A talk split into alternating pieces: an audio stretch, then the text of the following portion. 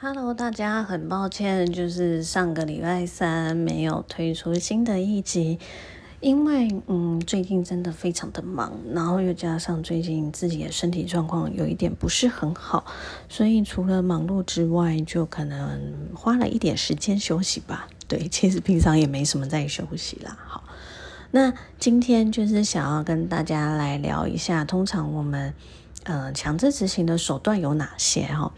应该是说怎么讲，反正就是跟强制执行相关的东西啦。嗯，通常我们打一个诉讼啊，然后他有结果以后，如果对方不照这个结果，比如说给钱啊，或者是搬离啊等等的一些结果去做他该做的事情的时候，怎么办？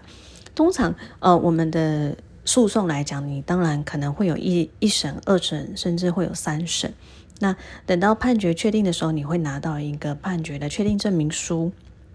拿在这个东西，那其实之后你就这个案子就不能再做任何的救济了嘛？原则上是这样，所以其实就会进入到诉讼了，呃，不到强制执行的阶段。那强制执行的阶段来讲的话，通常你就是必须要先有诉讼嘛，然后确定判决之后才能做这些事情。但是呢，有时候呢会有一些情形，它可以比较特别的，不用等到诉讼整个完结。比如说，可能我们在诉讼当中，我们提到说要假执行哦，假的话，其实它的意思就是暂时啦。我们先来做暂时的，先做执行的动作。那这个主要也是说我可能有提供担保之类的哦，来去做这件事。那当然，我既然能够提供担保去做这个执行的事情，对方也可以提供反担保，那不要去做强制执行这件事哦，这是可以的。那除了在诉讼当中假执行哦，当然还是会有像我们刚刚以前之前常常会听到的，比如说假扣押、假处分这种暂时扣住啊这些动作之外。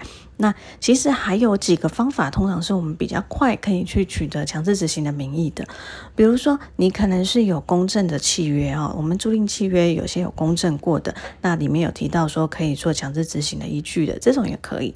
那还有呢，就是说我们常见的了哈，常见的就是会大家会去发支付命令。啊，通常发支付命令可能就是说有欠款或是有开支票、一些证据的时候，那我们会去发支付命令。以前支付命令的效力其实蛮大的哦，那所以就发现很多人会被莫名的扣钱啊。那后来近几年修法，我们针对支付命令的部分，其实是可以不用付任何的理由去异议的，就是写一个异议状，就是说我对这个支付命令不服，我要异议，好，就这样就好。那这个范本网络上都是找得到的。在这种情况下呢，那既然它被异议了，这个支付命令效力就被推翻了，所以呢，那他就必须要回归到诉讼去确认到底有没有这个债权债务关系存在。通常呢，在这种情形来讲的话，其实又回到诉讼，其实没有比较方便，所以我们才会说支付命令它的效力已经没有以前那么大了哈。那当然也有可能对方没有异议，那你确定了，你就可以拿这个支付命令确定的这个证明书这些拿去做强制执行，这是可以的。那在这个阶段，常常会遇到一个问题是，对方说他没有合法受到通知，哦，那这时候就可能会提出一个异议的诉讼了哈。因为，呃，在法律上，其实有没有合法送达，它其实是一件蛮重要的事情哦。好，那除了支付命令可以作为强制执行名义之外，还有一个常见的就是本票裁定哦。本票的强制执行，本票裁定的强制执行，它也是很快速的，所以我们通常都会说，也不要随便乱签本票给人家了哈，因为基本上你会有本票签出去就。直接就是推定你有一个债权债务关系，不然你没事怎么会签本票呢？而且通常签本票的金额也不会太小啦，通常啦，哈，对呀，所以在这个阶段来讲的话，基本上本票它本身就可以做一个强制执行的名义，就可以去申请强制执行咯。所以在这个部分也会提醒大家，本票不要乱签哦。那如果说你有钱，那也要留意，说到最后债权债务关系消灭的时候，你有没有把它拿回拿回来，或是销毁之类的。因为如果说这张票据它还是在外面流通的话，它其实它还是有它的价值在。当然，你可能要说它背后的法律关系已经不存在的时候，那要怎么做？就还是要回归到打诉讼了哈。